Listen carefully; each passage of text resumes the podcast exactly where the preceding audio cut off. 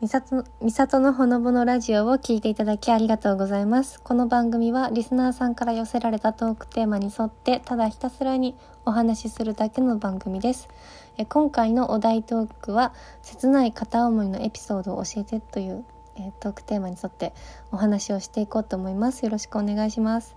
えっとですね、これ私が18かな、18か19の頃の話なんですけど、あの、専門学校に通ってたんですね、私。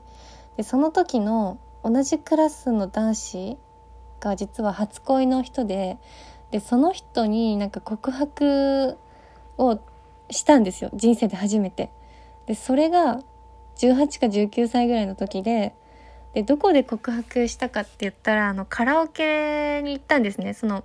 うちの学科の友達っていうか全員でクラスメート全員で行ってでオールをしたんですよカラオケのオールを。夕方夜から授業が終わってからあのそのままカラオケに行って翌朝5時かなにみんなで帰ったっていう思い出があったんですけどでその時にあの告白しようって決めてたんですね自分でも。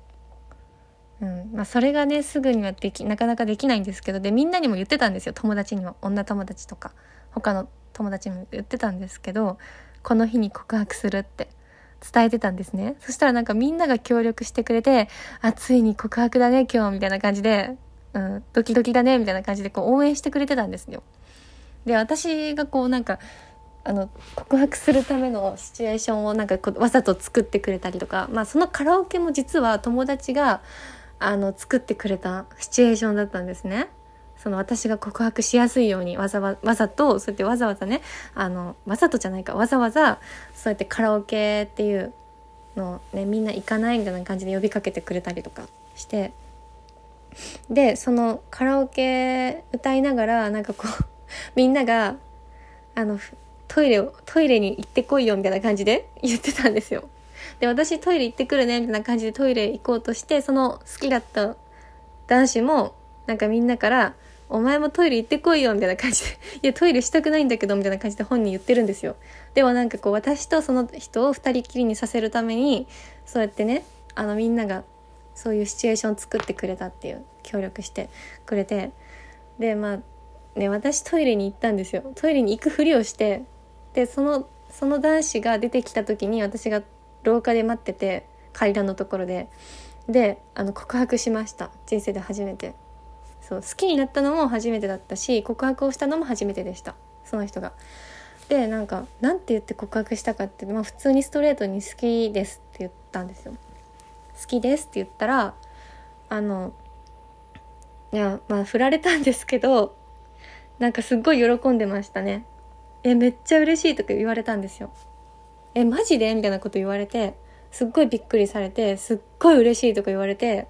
なんか喜んでくれてたんですけどなんか当時その人には別に好きな人が前からずっと好きだった人がいたらしくて、まあ、高校生ぐらいの時から。ねいたらしいからなんかごめんね今なんかちょっと気になってる人いるんだよねみたいな感じで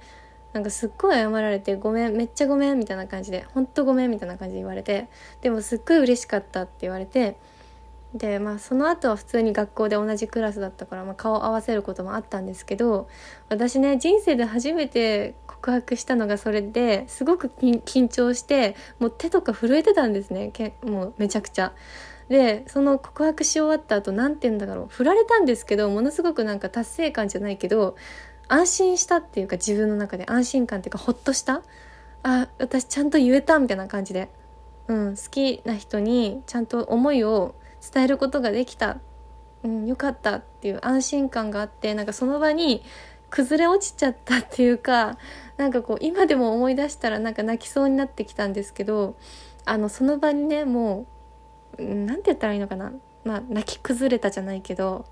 まあ、安心感とあとなんか、まあ、振られちゃったっていうのも悲しかったんですけどね、うんまあ、その両方でこうその場にね泣き崩れちゃったんですよ。でそのあと友達が駆けつけてきてくれて「大丈夫?」みたいな「どうだった?」みたいな感じで言われて、まあ、私の様子見てわかるんですよねもうもちろんダメだったんだなみたいな。でね友達が私のことを抱きしめてくれたんですよ、まあ、3人ぐらい友達いたんですけど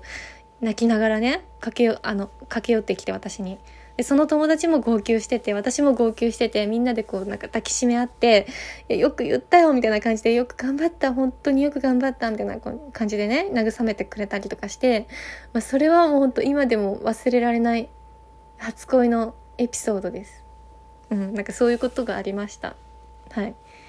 なので、はい、なんか今回の話はすごく真面目な配信になっちゃったんですけど、えー、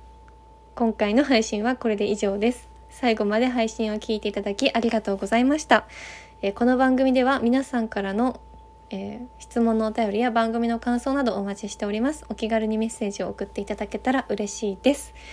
はい、それでは次回の配信でお会いしましょう。バイバイ。